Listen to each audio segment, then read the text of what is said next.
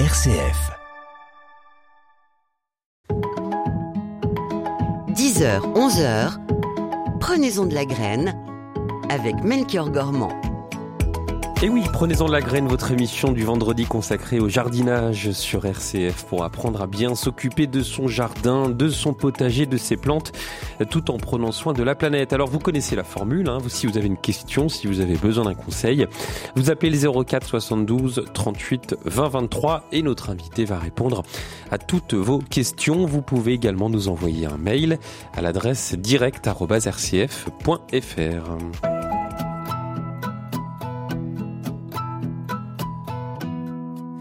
Et notre jardinière du jour, c'est vous, Emmanuel Fougère. Bonjour. Bonjour. Bon, j'ai la voix un peu cassée. vous l'entendez, mais, mais, je suis vivant et, et la voix est meilleure qu'hier. Vous êtes conseillère en aménagement végétal et merci, pardon, à l'équipe de Bordeaux qui vous accueille ce matin sur place, Emmanuel. Euh, comment va votre jardin?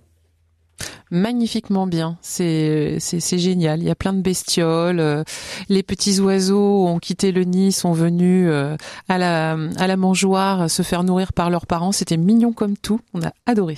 Bon, bah c'est parfait. Et il fait pas trop chaud dans, dans votre région? Vous savez, on, on connaît une petite période de sécheresse en ce moment? Non, ça va. Ouais. Une vingtaine d'ailleurs de départements euh, qui ont déjà entrepris des, des restrictions d'eau. C'est une sécheresse assez précoce et qui va nous intéresser euh, ce matin dans Prenez-en de la graine, Emmanuel, euh, puisque on, on, va se demander un petit peu quelles sont les, les plantes qui résistent à la sécheresse. Oui, il y en a plein. Euh, les seules difficultés après, ça va être les résistances au froid, parce que les, les, plantes qui aiment la chaleur et la sécheresse aiment rarement le froid et l'humidité. Donc ça va être plutôt de trouver une plante qui fait les deux pour, euh, pour convenir à toutes les régions. Mmh. Voilà, donc euh, il va falloir s'y prendre avec un, un petit peu d'avance. Euh, donc ça dépend des régions, de son sol évidemment, Emmanuel, et c'est ce qu'on dit à, à chaque fois. Hein. Oui, ça c'est très important. Euh, moi qui suis passée d'un jardin à Lyon à un jardin à Bordeaux, euh, il y a vraiment d'énormes différences, non seulement au niveau du climat, mais aussi au niveau du sol. Euh, dans un jardin où le sol est très sablonneux, on va pas planter la même chose que dans un jardin où le sol est argileux et calcaire. Donc euh, il y a des plantes qui aiment tout et il y a des autres, il y en a d'autres qui ont euh, leur leur petite préférence. Par exemple, on a les, les rosiers. Euh, il y a des rosiers qui résistent très bien à la sécheresse ça on, l'oublie. Euh, il faut juste penser à, les planter correctement au bon moment et euh, bien amender le sol au moment de la plantation pour qu'ils se développent correctement. On a des rosiers comme euh, le rosier de Banks, qui est un rosier liane qui peut monter très très haut, il peut monter jusqu'à 10 mètres. Il peut pousser à mi-ombre ou en plein soleil dans un sol caillouteux, peu importe et euh, il fleurit pas très longtemps, mais il n'a pas d'épines, donc ça c'est c'est vraiment sympa pour euh, pour mettre près d'une tonnelle par exemple euh, ou dans un endroit de passage. Un, un rosier de Banks euh, grimpant, très grimpant. C'est un rosier liane exactement, mmh. mais euh, c'est magnifique. Rappelez-nous le nom. Rosier de Banks, B-A-N-K-S. Bon, bah ça, écoutez, c'est noté, Emmanuel. En fait, ce qu'il ce faut se dire, c'est que ce sont des, euh, des, des, plantes qui, qui peuvent se passer d'eau euh, pendant l'été, c'est ça? Il y a certaines plantes qui peuvent se passer d'eau et d'autres qui ont d'autres techniques euh, qui vont faire des racines immenses pour aller chercher l'eau très très loin, comme le figuier par exemple, qui est un arbuste méditerranéen, euh, mais qui boit beaucoup, contrairement à ce qu'on pourrait croire. Simplement, il a des racines qui peuvent aller jusqu'à 400 mètres pour, pour chercher de l'eau. L'eucalyptus aussi. L'eucalyptus, ça pousse dans des endroits euh, chauds, mais euh, parce que son système racinaire est très très puissant. Il faut faire attention avec les eucalyptus. Faut surtout pas planter ça euh, près des conduites d'eau. Et quand je dis près, c'est moins de 3 mètres parce que les racines entendent l'eau et vont jusqu'au tuyau pour aller chercher l'eau. Il faut faire très attention et, bien connaître son, son sol. C'est quand même triste en fait d'en arriver là, vous trouvez pas, Emmanuel, de se demander quelles plantes vont résister à la sécheresse que qu'on est en train de connaître? Euh, non, là, dans les décennies à venir, euh, il va falloir faire preuve de beaucoup, beaucoup d'adaptabilité parce que euh, les canicules qu'on a connues ces dernières années vont vont être à répétition, c'est-à-dire que euh, jusqu'il y a 50 ans, on avait une canicule tous les 10 ans, par exemple. Mais maintenant, c'est tous les ans. Donc là, il y a une sécheresse précoce, mais en plus l'année dernière a été très sèche, aussi bien au printemps, en été, en automne qu'en hiver. C'est-à-dire qu'il a plu très tard en hiver cette année, et donc les nappes sont déjà basses. Et comme il pleut pas assez, et qu'on surtout qu'on consomme l'eau à tort et à travers. Je crois que c'est vraiment les, mauvaises habitudes qu'on a acquises qui nous font euh, en être à ce point-là euh, aujourd'hui. Il faut vraiment revoir sa consommation de l'eau. En tout cas, vous venez poser toutes vos questions à Emmanuel Fougère au 04 72 38 20 23. Vos questions de, jardinage, bien sûr, que ce soit lié à la sécheresse d'ailleurs ou à tout autre euh, sujet. Euh, les plantes aromatiques, ce sont celles également qui résistent bien pendant la sécheresse? Oui, le romarin, par exemple, est une merveilleuse plante résistante à la sécheresse parce qu'elle est adaptée à ce milieu-là. C'est une plante méditerranéenne. Donc les plantes méditerranéennes sont des plantes qui peuvent résister à des sécheresses extrêmes euh, en été, mais aussi aux hivers. Donc euh, le romarin, il a besoin de soleil, d'un sol caillouteux. Il pousse très très bien. Il y a des romarins rampants qui sont intéressants pour faire des massifs et puis euh, des, des, romarins euh, classiques euh, pour faire des, des bosquets. Donc le, la lavande, toutes ces plantes-là ont développé des techniques. Par exemple, les feuilles sont plutôt grises, donc elles renvoient la chaleur. Les plantes à feuilles grises vont mieux résister à la sécheresse que les plantes à feuilles molles, comme le basilic par exemple, ne résiste pas à la sécheresse. Mmh. Il faut vraiment beaucoup l'arroser. Et les vivaces méditerranéennes aussi, euh, des, plantes qui résistent. Plein, plein, plein. Il y en a plein, ouais. Plein, plein, plein. Il y a les verveines de Buenos Aires, les goras. Les goras, ça fait des grandes euh, tiges très souples euh, avec des fleurs blanches. Ça existe aussi en fleurs roses. Ça peut monter à un mètre. Maintenant, il existe des variétés naines qui vont pas dépasser les 50 centimètres. Donc, euh, c'est une très belle plante de d'accompagnement dans, dans les massifs ça résiste bien. Les lavandes, bien sûr. Les cystes, euh, c'est une plante qu'on voit beaucoup en Corse. Ça fait des, fleurs avec euh, du papier de soie. C'est blanc, rose, euh, rose foncé, rose pâle, et le cœur est bien jaune. Ouais, c'est joli. Tout ça, c'est très joli. c'est joli. Et vous, vous en avez pas chez vous, par contre, du côté de Bordeaux? Si, parce que on a des sols sablonneux, donc les plantes méditerranéennes euh, se prêtent bien à, la réalisation de, jardins euh, qui peuvent vivre sans avoir beaucoup d'eau à disposition. Hmm. Voilà. On met, on plante des yuccas en pleine terre euh, à Bordeaux. Donc euh, on peut mettre plein de choses. On, peut s'adapter. Je vous lis un, une question de Dominique hein, qui nous dit depuis plusieurs années mes bruyères sont attaquées par des petites chenilles vertes minuscules qui font des cocons, qui mangent ce qui est vert et les bruyères dessèchent complètement. Comment traiter pour arrêter la récurrence de leur apparition? En bref, comment traiter pour que les chenilles disparaissent? Euh, alors, concernant les chenilles, euh, le problème c'est que il existe euh, peu de choses qui soient universelles, ou alors on va tuer tout. Le but c'est pas de tuer tout, euh, c'est juste de se débarrasser de celles qui nous encombrent. Donc là, il faut aller voir en, jardinerie ce qu'on peut vous proposer comme produit pour se débarrasser des chenilles. Il existe aussi des, pièges, des pièges à phéromones pour attraper les papillons avant qu'ils ne pondent. Les pièges à phéromones, en fait, on, on va reproduire l'odeur de la femelle papillon sur un petit dans un petit piège et euh, les mâles vont venir se coller, ce qui va stopper la reproduction ça va éviter que les chenilles naissent et euh, mangent les, bestioles. Donc là, il existe plusieurs techniques pour euh, attraper les chenilles euh, avant qu'elles ne fassent des, dégâts. Voilà pour répondre à, la question de, de Dominique. Je vais continuer puisque euh, j'avais quelques questions en stock hein, pour tout vous avouer euh, par mail, hmm. euh, Emmanuel. Armel qui nous dit j'ai rapporté à Lyon des plantes, des plants d'agapante déterrés de mon jardin de Bretagne, mais elles végètent mhm. depuis deux ans et je ne sais pas comment leur faire du bien et qu'elles fassent des fleurs. C'est intéressant ça. Alors les agapantes, pour vous situer, ça vient d'Afrique du Sud, donc ça a besoin de beaucoup beaucoup de soleil. Il faut vraiment qu'elles aient euh, du soleil direct, euh, au moins tout l'après-midi, si ce n'est toute la journée. Elles aiment les sols drainants, donc euh, sablonneux, caillouteux. après, si le terrain est trop argileux, elles, ne se développeront pas correctement. Par contre, on peut les mettre en pot. Si elles ne viennent pas correctement en pleine terre, on les met dans un pot assez haut on, met un, bon drainage au fond du pot, un terreau léger, genre euh, terreau méditerranéen, les mettre en plein plein soleil et là, elles se développeront. Ouais. Donc euh, déplacer des plantes, les, faire voyager un peu, parce que de, la Bretagne à Lyon, quand même, il y a quelques kilomètres. Euh, on, on, peut le faire, c'est pas forcément risqué. Ça dépend des plantes, mais euh, si on les arrache correctement sans casser euh, tout le système racinaire, oui, elles pourront repartir. Euh, et puis, ça dépend à quelle période on le fait. On, on fait pas ça avec des plantes en pleine floraison. On fait ça soit avec des jeunes plantes au printemps, soit à l'automne quand la plante entre en repos. Là, on peut arracher, diviser, déplacer, transporter. Hmm. Tiens, une autre euh, question, euh, Emmanuel. Alors concernant un kiwi, euh, c'est Nathalie qui nous dit j'ai sauvé un kiwi qui était en train de sécher dans un magasin de bricolage. Il est sur mon balcon et pour l'instant il va bien, mais je ne sais pas s'il fera des fruits car je crois qu'il faut un kiwi mâle et femelle. c'est ce que nous dit Nathalie. Tout à fait. Alors, en fait, Nathalie a besoin d'explications. sur la reproduction des...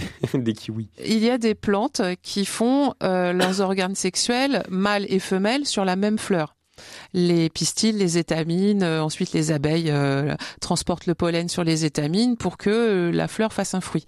Il y a aussi des plantes où on a des pieds mâles et des pieds femelles il y en a pas mal. Les, les jingos, par exemple. Euh, le kiwi euh, fait partie de cette catégorie. Il y a des pieds mâles, enfin des pieds qui font des fleurs mâles et des pieds qui font des fleurs femelles. Il faut que la, la pollinisation soit faite, donc on a besoin d'un pied mâle pour plusieurs pieds femelles parce que les abeilles vont se balader. Et on a créé des kiwis auto-fertiles donc euh, avec des fleurs mâles et des fleurs femelles sur le même pied. Il y en a plusieurs, il y en a un qui s'appelle Solissimo, euh, enfin c'est écrit de toute façon auto-fertile. Donc là, eh ben c'est la surprise. Euh, soit le, le pied va faire des fleurs mâles, soit il va faire des fleurs femelles, et dans ce cas-là, il faudra acheter l'autre pour faire la paire, ou alors on rajoute un pied où on a les fleurs mâles et les fleurs femelles, comme ça, on est sûr d'avoir d'avoir les deux. Voilà, j'allais dire tout simplement, mais il faut quand même s'y connaître un peu. Oui. Et le kiwi est une plante à très fort développement, donc il lui faut un grand pot et un support solide et il faut la tailler sévèrement et il faut pas avoir peur parce que ça peut faire des lianes de 10 mètres de long. Donc c'est comme la vigne, on va choisir une branche euh, charpentière et on va tailler les rameaux secondaires pour avoir plus de fleurs et plus de fruits. Hmm. et au bout de combien de temps on peut espérer avoir des fruits? Ça, dépend là aussi Cinq ans en principe. Ah, cinq ans? Ah bah il faut être patient mhm. quand même. Hein. Ah oui. C'est tellement bon le kiwi, donc euh, c'est pas oui, mais faut pas oublier qu'on parle de, reproduction et que la maturité sexuelle c'est pas dès la naissance, euh, sauf chez les annuels. Mais les plantes qui vivent plusieurs années, euh, il y en a qui font leurs fleurs. Il y a des arbres qui ne fleurissent pas avant 10 ans ou 15 ans. Et hmm. vraiment, selon les plantes, on a des âges de maturation différents. Vous nous appelez au 04 72 38 20 23 pour euh, poser toutes vos questions à Emmanuel Fougère qui va se faire un plaisir d'y répondre, ça je le sais. 04 72 38 20 23 ou par mail à direct@rcf.fr. On va écouter de la musique, ça va me permettre de boire un petit peu d'eau. Euh, Emmanuel, vous avez le choix entre une chanson de Rosaline qui avait représenté, euh, je crois, le, un pays, l'Arménie, pardon, pour l'Eurovision. Euh, une chanson d'Alexis Carlier ou d'Elisa Tovati Elisa Tovati. Allez, on va commencer. C'est parti. à tout de suite.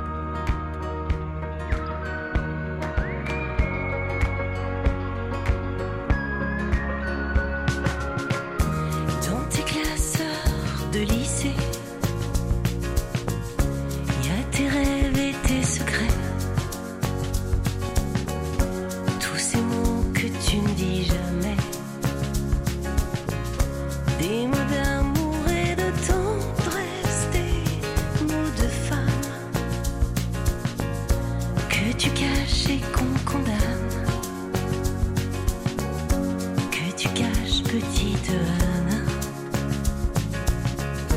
les premières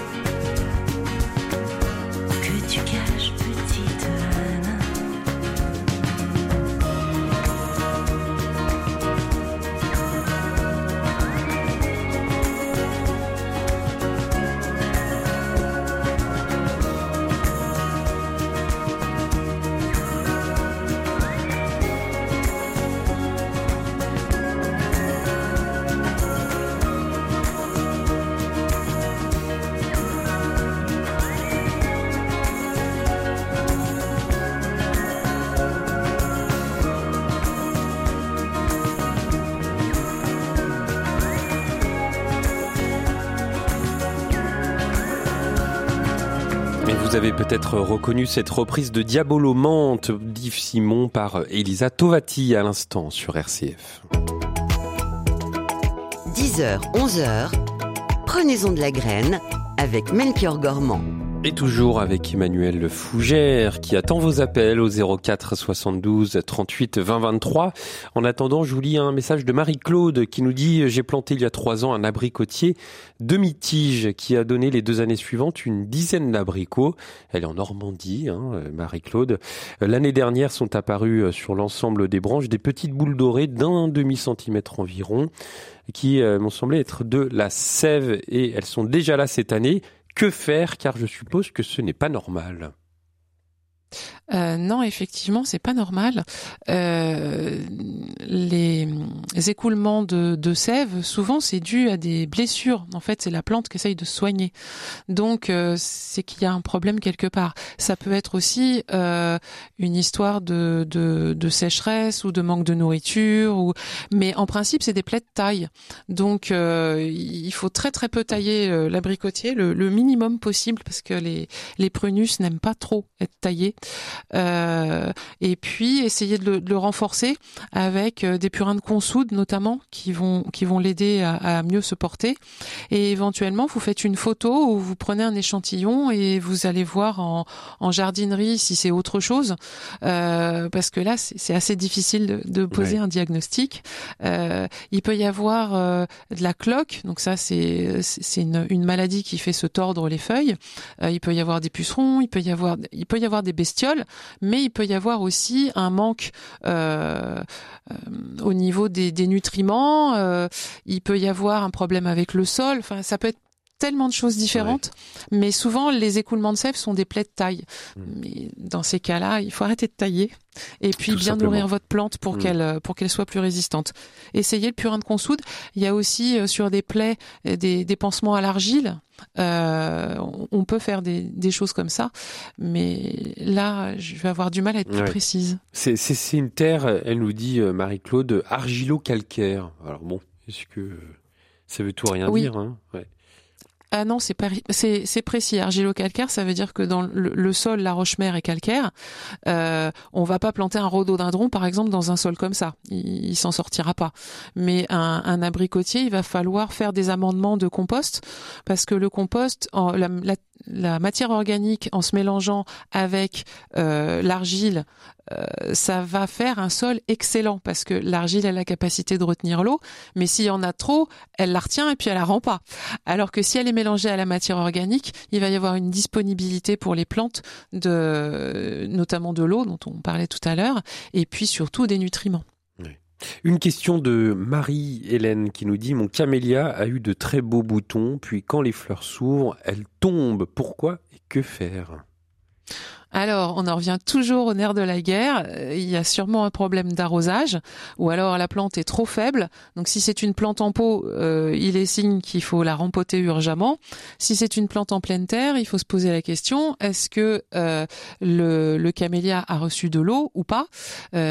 S'il a plu ou s'il a pas plu Est-ce que le sol est calcaire parce que ça il déteste? Donc, des apports soit de terre de bruyère, soit d'un engrais spécifique pour les plantes de terre de bruyère, euh, parce que si le sol est calcaire, le camélia il peut pas se porter euh, correctement. Et puis s'il est en pot, euh, il a peut-être plus rien à manger dans son pot. Et le camélia, c'est une plante qui résiste à la sécheresse? Non, c'est une plante de sous-bois, c'est une plante d'ombre euh, qui a un système racinaire très peu profond. Les, racines descendent à 60-70 cm, pas plus. Donc, euh, elles vont pas chercher l'eau très loin. Et comme elles sont en surface, dès qu'il fait chaud, les racines chauffent. Donc, euh, au pied du camélia, il faut nécessairement un bon paillage, le mettre à l'ombre et l'arroser régulièrement, mais il faut pas non plus qu'il ait les pieds dans l'eau. Faut, une fois qu'on connaît le milieu d'origine des plantes, on arrive à peu près à se débrouiller pour, euh, pour savoir ce qu'il leur faut. Là, en l'occurrence, ça vient des montagnes humides de Chine avec euh, un, terrain qui est tout sauf calcaire. Hmm. En tout cas, si vous habitez dans une région euh, qui souffre de la sécheresse en ce moment ou qui potentiellement va souffrir, et, on sait à peu près les, régions, puisque c'est à peu près, ouais, voilà, comme, vous avez dit, Emmanuel, c'est à peu près toutes les régions euh, en France.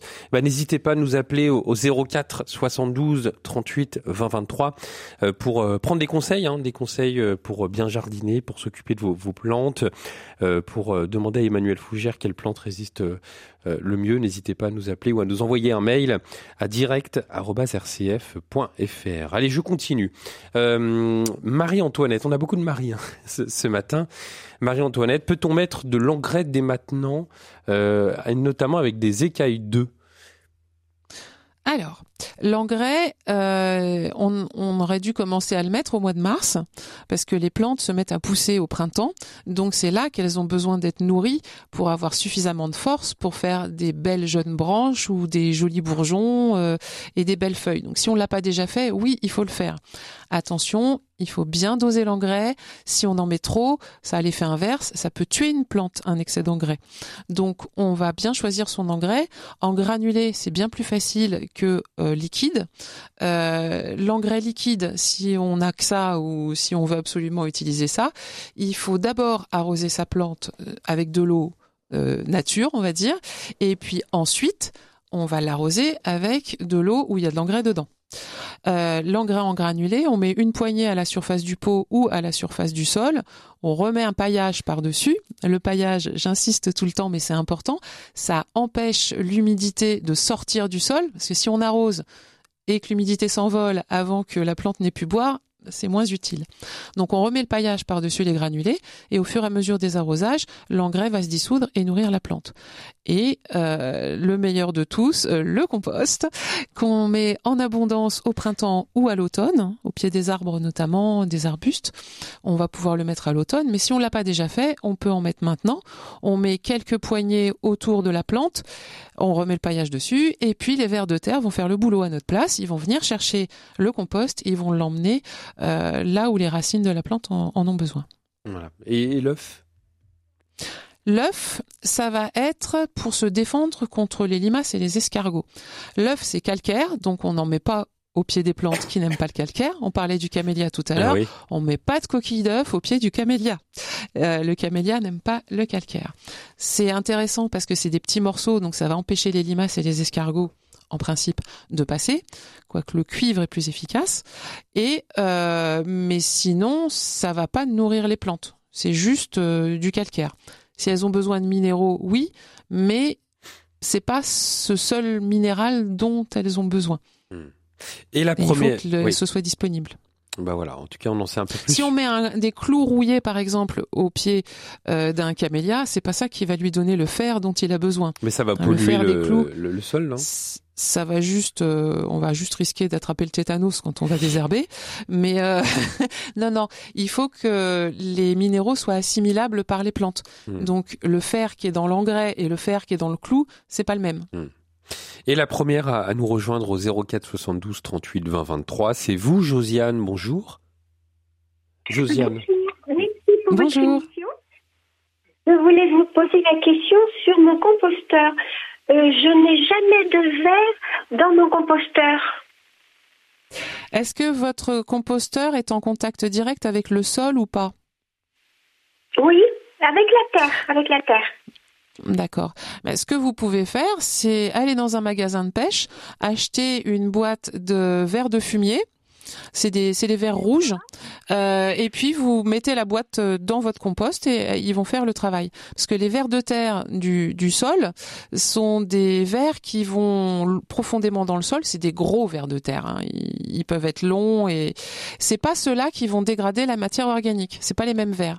Les vers de fumier, les petits vers rouges, eux, ils vont euh, manger euh, tout ce qui est épluchure et tout et tout. Et ensuite, les gros vers de terre vont venir le chercher pour l'emmener dans le sol. Mais euh, vous pouvez tout à fait rajouter des vers de fumier dans votre compost. Comme ça, vous aurez un compost vivant. Il peut y avoir aussi un problème de sécheresse. Vous mettez beaucoup d'épluchures, vous mettez des tontes de gazon, vous mettez quoi dans votre compost? Oui. Euh, des Des tontes de épluchures, des gazon? tontes de gazon. Oui, mais alors, Alors, je me- j'avais entendu. Oui, excusez-moi. Je vous en prie. J'avais entendu dire je ne faut pas mettre des épluchures d'orange, de citron ou quelque chose comme ça. Est-ce que c'est vrai? Alors, c'est pas qu'il faut pas, c'est que ça ne se dégrade que très très lentement. Donc du coup, c'est pas intéressant pour le, le compost. Ce qu'il faut pas mettre, par contre, ça va être euh, l'ail, par exemple, parce que euh, l'ail c'est pas bon pour les vers. Euh, euh, les tontes de gazon, il faut faire attention parce que si on en met trop d'un coup, ça, ça se compacte, ça moisit et ça empêche l'oxygène de circuler dans votre compost et ça peut tuer les bestioles. Donc les tontes de gazon, il vaut mieux les faire sécher avant de les mettre dans le compost. Hein, pour pas que ça soit trop trop dense. Ou alors il faut remuer avec un il y a des, des, des outils maintenant exprès. C'est c'est en forme de ressort. C'est comme un gros ressort. On le tourne dans son compost pour oxygéner un peu euh, si on a des choses qui sont beaucoup trop tassées. Et puis pour mélanger bah, les épluchures euh, euh, là les coquilles d'œufs sont intéressantes. Le marc de café euh, tout ça tout ça. D'accord. Je peux vous poser une deuxième question? Allez-y, Josiane. Oui, euh, j'ai un cyprès et, hum, qui était très très beau que j'avais rapporté de Nîmes. Et il a alors moi je pensais qu'il avait gelé mais il est tout il est mort. Et enfin il y a un tout petit peu de verre qui recommence à partir mais autrement euh, il est tout brun. Et je me disais que c'était la gelée et puis on m'a dit que non ça pouvait être la sécheresse. Qu'en pensez-vous? Alors, ça peut être la sécheresse, mais il y a de fortes chances que ce soit un champignon. Il y a un- le- les champignons euh, des, des conifères euh, les, les brunissent euh, totalement, et euh, ça peut aussi être la sécheresse, mais ça peut être les deux. C'est-à-dire qu'un un arbre qui est affaibli par la sécheresse va être euh, plus facilement attaqué par des parasites ou par des maladies. Donc ça peut être sécheresse plus champignon. Et dans ces cas-là, il faut couper, brûler, euh, surtout si vous avez d'autres conifères dans votre jardin pour pas que la, la maladie se, propage. ah d'accord donc je coupe je je vais pas Oui. espérer à ce qu'il reverdisse un peu non Non. Malheureusement, une fois que c'est brun, c'est brun. Et puis les conifères, contrairement aux feuillus, euh, repoussent difficilement après une taille sévère. Euh, certains arbres, on va pouvoir les ratiboiser complètement et ils vont repartir. Mais ça, c'est la capacité particulière des, des arbres qui, qui ont des feuilles qui tombent en automne. Les conifères, c'est plus compliqué. D'accord, je vous remercie beaucoup. Merci. Vous. Merci Josiane pour votre appel au 04 72 38 20 23. On a le temps d'accueillir euh, Rolande. Bonjour Rolande. Bonjour euh, Melchior. Bonjour. Alors vous vous soignez euh, euh, Ma voix? Ben, c'est Bah, déjà mieux. Écoutez, j'ai- ah, c'est c'est mieux qu'hier. Hier, je ne pouvais pas parler, donc euh, je, Alors, je j'ai- bois de l'eau. Voilà. Euh, voilà, vous pouvez simplement respirer et je parlerai euh, Eh ben, à, ça, me- votre, ça me va très bien. à votre intervenante. Merci beaucoup. Et, et, meilleure santé alors. Merci. Au revoir. Ah ben c'est tout. Vous avez pas de questions, Roland? Ah si si, moi je Ah. venais si, Je pour une écoute. fois que je peux Ah, demander à l'antenne. eh, mais bien c'est sûr. Eh ben, allez-y. allez-y, allez-y. Bon, Je alors vous bonjour. écoute. Euh, voilà, moi j'ai un pommier qui a poussé tout seul. euh, J'habite la Charente. euh, bon, le sol est calcaire et il a poussé tout seul. Et il, il a une ou deux pommes par an, mais euh, le diamètre fait à peu près euh, 10 cm. Et voilà, et j'ai constaté au bout d'une d'une branche qu'il y avait un tas de pucerons tout verts, mais Oui. c'était une colonie. Alors, euh, Oui. que me que me conseilleriez-vous de faire pour euh, faire euh, comment disparaître ces pucerons Alors, il y a plusieurs techniques contre les pucerons. Euh, moi, je les enlève à la main quand il y en a pas beaucoup, mais là, apparemment, vous avez une véritable colonie. Donc, vérifiez que vous n'auriez pas une fourmilière par hasard au pied de votre, votre pommier, puisque les fourmis adorent les pucerons et elles les protègent contre euh, ce qu'on veut leur faire. Ah Donc, bon, euh, vous pouvez mettre des, des larves de coccinelle. Oui, Les larves de coccinelle vont manger les pucerons. oui. Mais il faut oui. veiller à ce que les fourmis n'attaquent pas les larves de coccinelle, Ah parce bon? que les fourmis, euh, en fait, élèvent les pucerons, les traient parce qu'elles consomment le miela, qui est un, Ah, alors un exsudat très sucré. Ah, effectivement, j'ai vu une fourmi qui était sur une feuille euh, tout tout près de ces pucerons. Oui, J'ai pas vu ben, une en fait, les- fourmilière, mais euh, parce que les, les branches sont, sont à une certaine hauteur, mais Ah oui, Oui, mais ça grimpe partout les fourmis. Oui, oui, vous avez raison. Donc la, la petite fourmi, euh, si vous essayez d'approcher les pucerons, vous allez voir, elle va essayer, elle va, elle va les défendre. Elle va vous cracher de l'acide formique, euh, va vous attaquer avec ses mandibules. Bon, nous on est grands, donc c'est pas grave. Mais pour la larve de coccinelle, ça peut être mortel d'avoir plusieurs fourmis qui les attaquent. Donc il vous faut un piège à fourmis et des larves de coccinelle. Et comme ça, vous pouvez vous débarrasser des pucerons. Sinon, vous pouvez euh, les pulvériser avec une solution euh, à base de une cuillère à soupe de savon noir pour un litre d'eau, plus euh, euh, qu'est-ce qu'on peut mettre euh, du purin de fougère par exemple. C'est euh, insectifuge. Un certain temps pour que devenir euh, purin, parce que la fougère. Oui, mais sinon vous faites sortes. une vous faites une euh, décoction, ça va plus vite.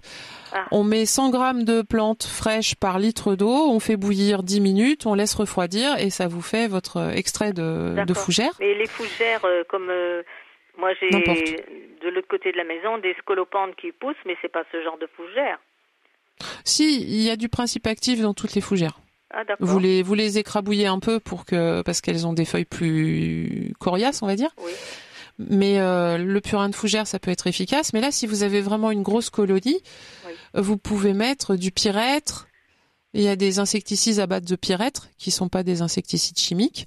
Euh, et puis euh, le savon Oui, noir, ça peut aider, mais du- mais ça va surtout aider à ce que le produit colle au puceron.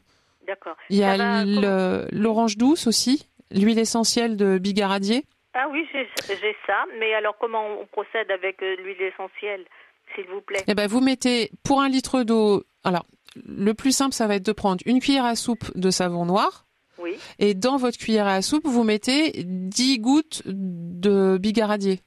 D'accord, oui, ça parce que ça se ça se mélange Voilà. mieux. euh, D'accord.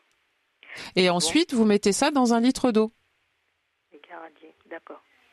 Et là, Bon. les pucerons, ils vont pas aimer. Oui, alors j'avais une autre question pour un petit Olivier.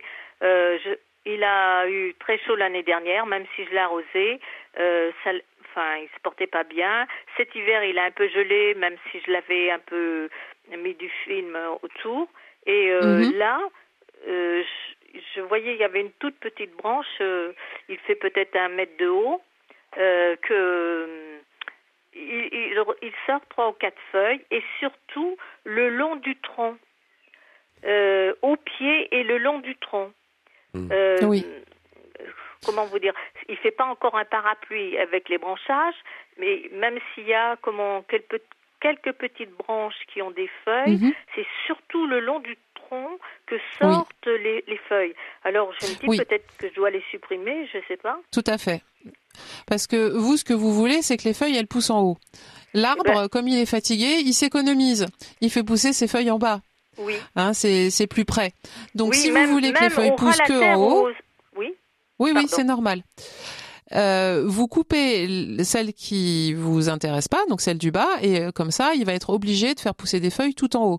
Euh, il, il est en pot ou il est en pleine terre, votre olivier? Oh, je l'avais changé. euh, euh, je l'avais changé, ben, je sais plus, il y a deux ans, mais. euh, Mais il est en pot.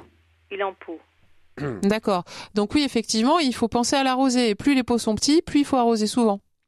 Donc, euh, comme je le disais tout à l'heure, il y a les plantes qui résistent à la sécheresse parce qu'elles ont des grandes racines. L'olivier en fait partie. L'olivier est une plante qui boit hum, un petit peu, pas énormément, mais elle boit. Simplement, elle résiste à la sécheresse parce que en pleine terre, elle fait des racines suffisamment longues pour aller chercher à boire. En pot, elle n'a pas les moyens de faire des longues racines pour aller chercher de l'eau toute seule. Mmh. Donc, il a plu très peu en été, d'accord, mais aussi en hiver.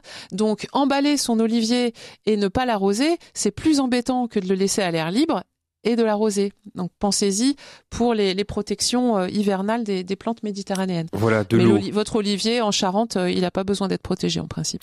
Merci beaucoup Rolande pour votre appel euh, ce matin euh, au 04 72 38 20 23. Euh, dans un instant, euh, eh ben on continuera de vous lire quelques témoignages. On écoutera de la musique également et vous continuez de nous appeler bien sûr. À tout de suite.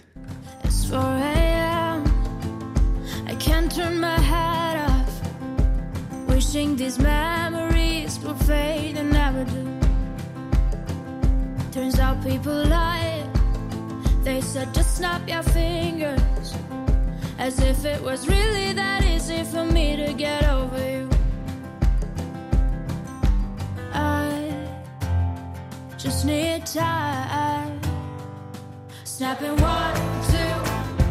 Where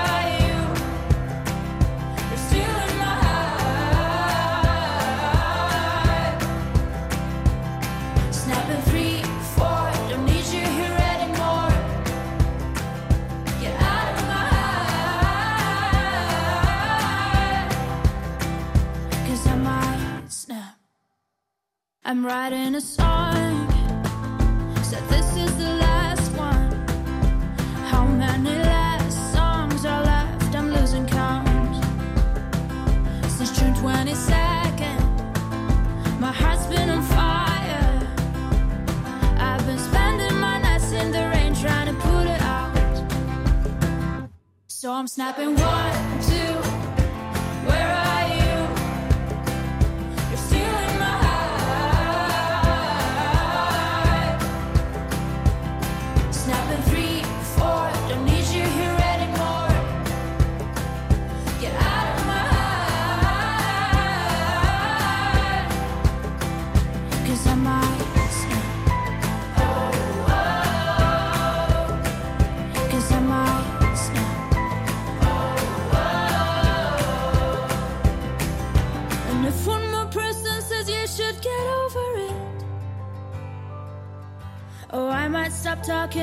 people before I snap, snap, snap. Oh, I might stop talking to people before I snap. Snapping one, two. Where are you?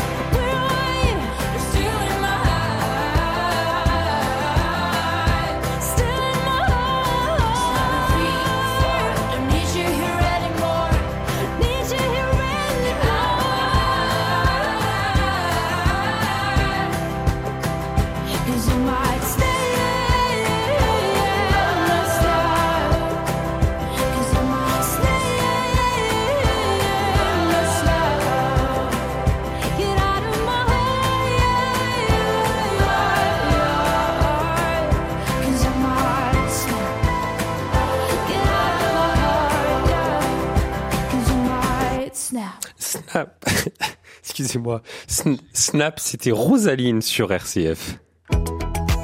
Prenez-en de la graine avec Melchior Gormand. Et il va falloir m'aider, Emmanuel Fougère. Moi, je crois que je vais pas y arriver jusqu'à 11h. Un message d'Antoinette. Que faire quand des citoines se mettent dans le cœur des roses? Cela dure depuis des années et je n'arrive pas à m'en défaire. Le rosier ne meurt pas, mais les roses sont continuellement mangées de l'intérieur. Alors ça, Euh, je n'en ai aucune idée. Super. je ne sais pas du tout ce qu'on peut faire. Euh, J'ai jamais pensé à me débarrasser des cétoines. Euh, bah, il doit y avoir des, des, des insecticides qui, qui, qui, tuent les bêtes. Le euh, problème, c'est que ça va tuer aussi les abeilles. moi, j'aime pas trop tuer les abeilles. Mais bon, Là, euh, non, là, je, je, je sais pas du tout. Il faudrait vous renseigner au, au rayon euh, au rayon phytosanitaire d'une d'une jardinerie. Mmh. Euh, mais là, non, vous me posez une colle Ah sur bah, les fois. J'ai pas d'idée. Pour une fois, parce qu'en général, vous arrivez bien à répondre aux- questions. oui, mais là, non, je j'ai jamais été confrontée aux cétoines. Bon, le cétoine doré, en tout cas, c'est un insecte. Hein. Oui, c'est joli. Ouais. Enfin, mais, moi, je mais- trouve ça joli. mais, mais ça bouffe tout? Non, non, euh, ça mange les, les roses euh, effectivement en- quand elles sont en, en fin de floraison. Mais euh, non, j'ai jamais pensé à, à me débarrasser des cétoines. Bon. Et ça Mais il doit y avoir des oiseaux qui les mangent. C'est pour le compost? Ça sert à quoi? Les, les cétoines? Oui. Bah, c'est des insectes euh, qui vivent leur vie dans la nature euh, et puis euh, qui, font des petits, qui se reproduisent. Enfin bon, il n'y a pas de comment dire de raison précise à leur existence, mais ce sont de jolies petites bêtes euh, et qui, peuvent être mangées par des oiseaux. Donc euh, essayez d'accueillir un peu plus d'oiseaux dans votre jardin, notamment les mésanges qui mangent quand même pas mal de, de nuisibles dans nos jardins.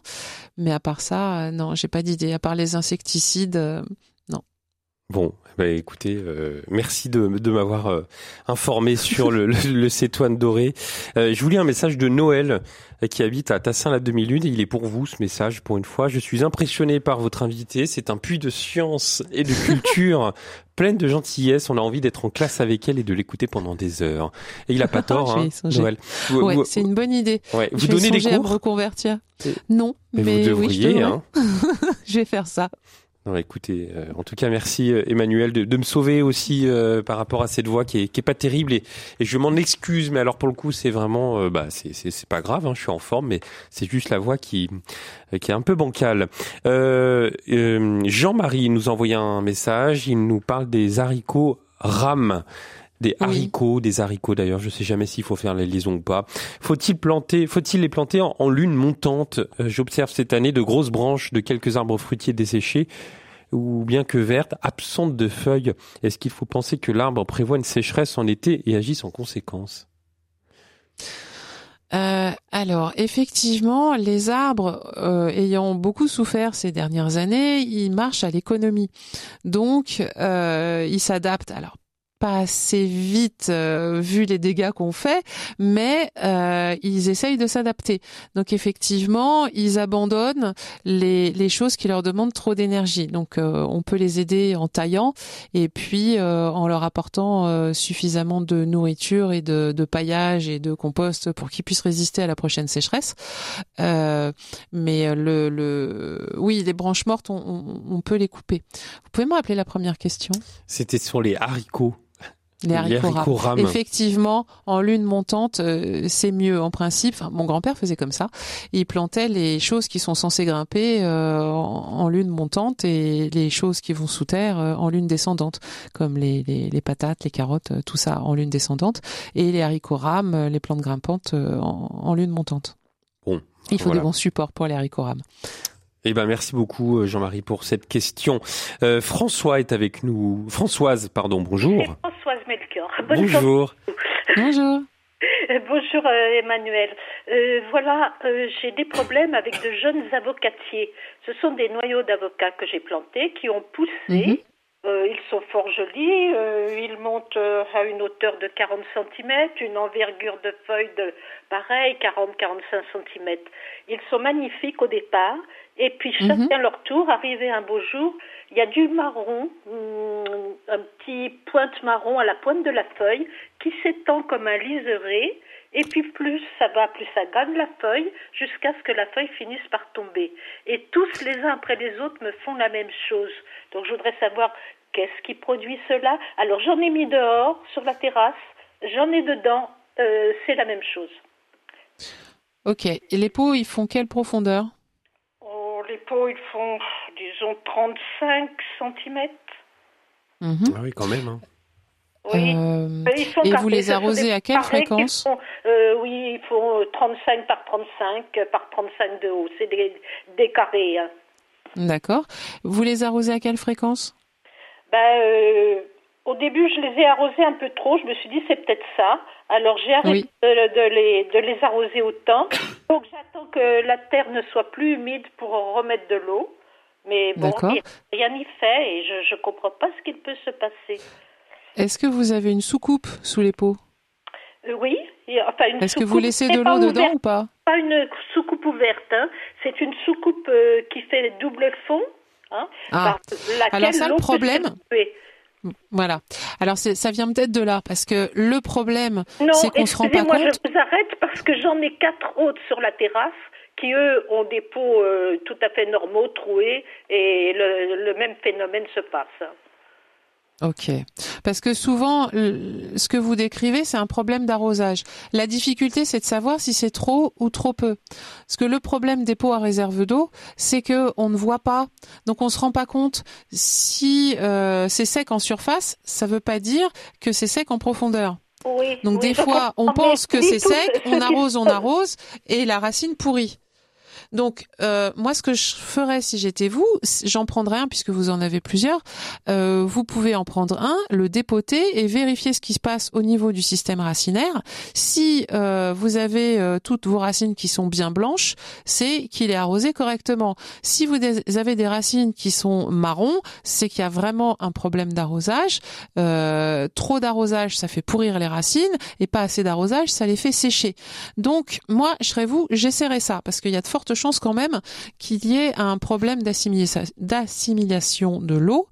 Euh, après, il faut faire attention aussi à pas mettre trop d'engrais à en mettre un petit peu, mais pas trop, que le terreau euh, soit de bonne qualité, et puis euh, la, rétention d'eau du, terreau peut jouer énormément. Donc il y a, toutes ces petites choses qui peuvent euh, donner des indices, parce que si c'était un champignon, ça ferait des taches noires à la surface de la feuille, ça n'apparaîtrait pas comme ça d'abord au bout et ensuite sur le pourtour de la feuille. Donc ça peut aussi être une brûlure d'engrais ou un manque de quelque chose. S'il y a un manque de minéraux ou d'oligo-éléments, euh, ça peut être ça. Ensuite, l'avocatier, c'est un arbre à très grand développement. Donc, euh, comme on disait tout à l'heure, le système racinaire, euh, il peut. L'avocatier, c'est une, plante euh, tropicale et subtropicale. Donc, c'est une plante qui vit dans un milieu euh, humide en permanence, y compris l'atmosphère. Il y a des fois, les, les feuilles vont sécher même si on arrose la plante, parce que la plante est adaptée à une atmosphère euh, où il y a de, de, de l'humidité en permanence. Donc, on peut par exemple mettre une soucoupe avec des billes d'argile à côté du pot ou à la surface du pot pour humidifier l'atmosphère. Parce que à l'intérieur, souvent, l'air est sec. Et puis sur un balcon, s'il est exposé au vent, ça peut aussi euh, assécher. Mais moi, je pense que vérifier quand même l'état du système racinaire, ça vous dira s'il y a un problème d'arrosage ou si c'est autre chose. Merci Françoise. Pardonnez-moi. Euh, merci Françoise pour votre appel euh, au 04 72 38 20 23. Et on continue avec Jacqueline qui nous a rejoint. Bonjour Jacqueline. Bonjour. Bonjour. Je vous appelle du Maine-et-Loire. Oui. Alors voilà, euh, un mois à peu près, j'ai acheté une épine du Christ. Oui. Je trouvais que c'était très joli, c'était bien fleuri, c'était beau. Et je pense que j'ai fait une erreur en l'arrosant trop. Parce Oui, que j'ai l'impression que la tige centrale, elle est un petit peu pourrie en haut. Oui. C'est une plante qui vit dans le désert.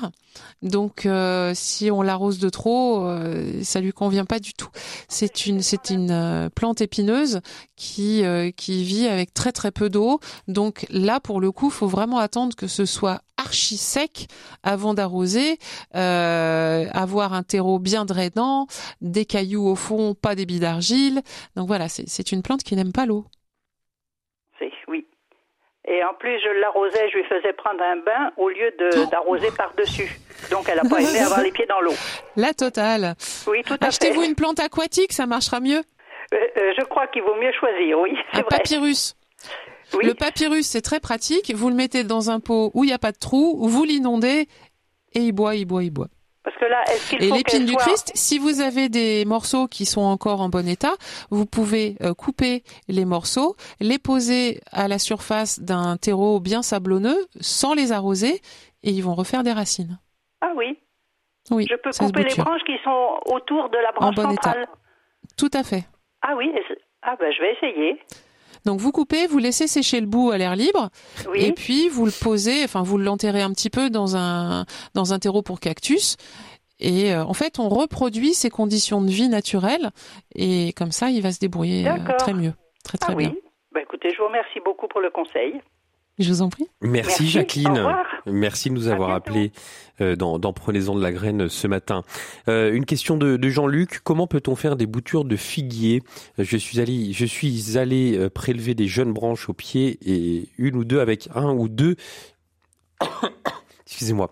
Micro racines. Que faire? Micro-racines. Alors, euh, il faut pour les boutures, euh, ça peut être aussi euh, soit des jeunes boutures. essayez les deux. Moi, je, suis pas. hum, je suis pas super douée en bouture. J'arrive à bouturer les trucs faciles, mais les arbres, je me suis jamais lancée. Donc, vous pouvez faire des, boutures sur des jeunes branches, mais vous pouvez aussi faire sur des, tiges en qu'on appelle aoûtées, euh, donc qui sont plus vertes, qui commencent à devenir marron. Euh, il faut faire des tronçons d'à peu près 15 cm avec euh, un ou deux bourgeons et puis on, va planter ça dans un terreau spécifique, un terreau pour semis, qui va être juste drainant pour que l'eau ne stagne pas et retenir l'humidité suffisamment pour que les racines se développent. On fait pas ça dans une poignée de terre du jardin, ça marche pas. Donc un bon terreau pour semis, vous mettez vos boutures dedans.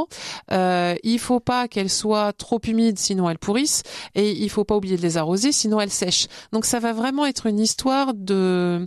Il faut être attention, attentionné, prendre bien Mmh. soin de, de l'arrosage pour que les racines se développent. Mais s'il a déjà des petites racines, c'est merveilleux. Euh, on peut faire aussi du marcotage. L'avantage du figuier, c'est que souvent les branches sont basses, donc on va euh, prendre une branche assez longue et à 20 cm de la fin de la branche, on va faire une légère entaille avec un couteau ou un cutter pour enlever un bout d'écorce euh, côté terre.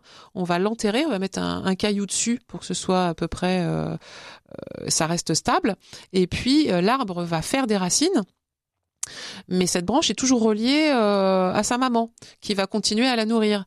Et elle va produire des racines, et au bout d'un an ou deux, on coupe la marcotte, on coupe le cordon ombilical, et on a un jeune arbre. Ça, c'est la méthode la plus sûre, la plus facile, mais ça demande un petit peu de patience. Voilà pour Jean-Luc. Bonjour Nicole. Bonjour, bonjour, bonjour à toute la France. Bonjour. Bonjour. Voilà, j'avais téléphoné il y a à peu près deux mois lors de votre émission et j'avais demandé conseil pour un péché qui avait la cloque. Ah, le péché.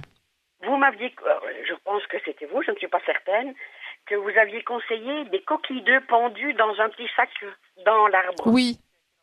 Eh bien, Alors, euh, quand je vous ai téléphoné, il n'y avait pas de souci. J'ai eu 700 fleurs magnifiques et dit que les feuilles Mhm. ont, poussé, la cloque s'est installée. Donc j'ai tout Oui. perdu.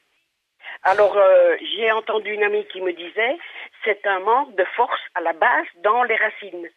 Donc je pense, je pense, je vais essayer, je vous tiendrai au courant, d'arroser l'arbre dans son pourtour et sur les feuilles l'année prochaine avec du purin d'ortie. ça sera pas suffisant parce que la Non. cloque, en fait, c'est une, maladie. C'est une parasite. Oui. Non, non, c'est une maladie. C'est pas Ah. une bestiole, c'est une maladie. Et Donc, euh, ne c'est un champignon qui fait recroqueviller les feuilles. Donc, pour euh, éviter la cloque, il faut faire un traitement en amont, c'est-à-dire à l'automne, parce que le pêcher fait ses bourgeons très en avance. Oui. Donc, à l'automne, il faut que vous fassiez un traitement sur les bourgeons émergents pour les protéger de cette maladie, qui est la cloque du pêcher. D'accord. Ensuite, le système des coquilles d'œufs, c'est euh, quelque chose de complètement empirique. Selon certaines personnes, ça marche, alors qu'il n'y a aucune raison que ça marche. Il n'y a aucune raison scientifique que ça marche, Eh bien, mais ça il y a des gens qui disent que ça marche. Non, euh, moi ça a empiré parce que il n'y avait rien et je ne sais pas si c'est dû au coquille d'œuf que je n'avais jamais fait. Ah non, non, c'est pas dû au Donc, coquille Pour d'œufs. moi ça a empiré. Non, non, ça, ça n'a rien fait en fait. Ah. Donc, euh, mais c'est qu'il y a des traitements spécifiques pour la cloque du péché, mais il faut vraiment les mettre en avance. Oui. La cloque, elle ne se voit que sur les feuilles, mais elle est déjà présente. D'accord. Donc, euh, pour renforcer votre arbre, il vaut mieux que euh, vous mettiez du compost et éventuellement, si vous voulez arroser avec quelque chose de fortifiant, ça va Oui. être du purin de consoude Ah oui. ou une euh, décoction de consoude. Mais la consoude est fortifiante. L'ortie, ça va juste amener du fer, D'accord. mais pas tous les oligo-éléments qu'il faudrait. D'accord. La consoude va être plus efficace que l'ortie dans ce cas-là. Beaucoup. J'ai un conseil Je pour vous vous. en prie. Oui. Concernant une précédente euh, euh, auditrice, Oui. euh, des maladies avec la rose de l'insecte. Là, papa oui. a- Eh bien, moi j'ai le remède. Allez-y, De- je suis intéressée. du, du savon noir avec de l'eau froide. Vous le diluez et vous arrosez complètement le rosier. Et c'est terminé. Du jour au lendemain, il n'y a plus rien. Ah, bah c'est génial ça. Voilà, c'est tout simple, faut le savoir. Et- Pas d'insecticides, pas de pesticides, naturel. Voilà. Parfait. Merci et la Nicole. dose légère, comme si on faisait une vaisselle. Merci beaucoup, c'est gentil pour euh, ce conseil, ça fera plaisir à, l'auditrice. Et on va finir avec euh, la dernière auditrice ce matin, c'est Denise. Bonjour Denise.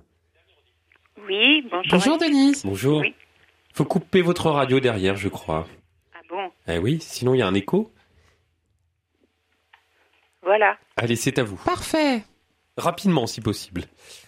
Oui, je voulais vous demander, euh, s'il vous plaît, comment se défaire des liserons dans le jardin? Ça, c'est un fléau, les liserons. C'est vraiment compliqué. Il n'y a pas d'autre moyen que de les arracher un par un et euh, attendez qu'ils sèchent pour les démailloter parce que c'est- vraiment pénible. Mais oui, le liseron, c'est un véritable fléau. Pour éviter qu'il soit là, on peut euh, mettre du paillage. Alors le paillage va faciliter le désherbage. Il faut que le paillage fasse 5 cm d'épaisseur, notamment avec de la paillette de lin parce que c'est très léger. Vous mettez votre paillette de lin, alors d'abord on désherbe, ensuite on met la paillette de lin sur 5-6 cm d'épaisseur, on l'arrose et là ça va être beaucoup plus compliqué euh, pour le liseron pour se développer et si jamais il se développe, il pourra euh, être arraché beaucoup plus facilement. Donc euh, le paillage, il n'y a que ça de vrai. Et ben voilà, le paillage, le paillage, c'est un peu votre leitmotiv, Emmanuel Tout à Fougère. fait. Merci beaucoup d'avoir été avec nous pendant une heure. Merci à l'équipe de Bordeaux qui vous accueillait. On retient bien vos conseils en tout cas pour cette sécheresse qui touche beaucoup de, de départements et de régions euh, en France. Merci de m'avoir euh, supporté, en tout cas d'avoir supporté ma voix, et- Emmanuel. Euh, promis, la prochaine fois ça ira mieux et je vais suivre vos conseils de tisane au thym no- notamment. Oui, Hein c'est très efficace. Du thym et du miel. Bon, au moins je suis au naturel avec vous, hein, c'est le moins qu'on puisse dire. Allez, passez un très bon week-end Emmanuel. Merci à... Bonne fin de journée à tous. Au revoir. Merci, merci à Hugo, Catherine à la réalisation. Euh, bon week-end à tous. Euh, week-end de trois jours pour l'équipe de Je pense donc j'agis. On se retrouve mardi de 9h à 11h. Bon, bonne journée à tous avec RCF.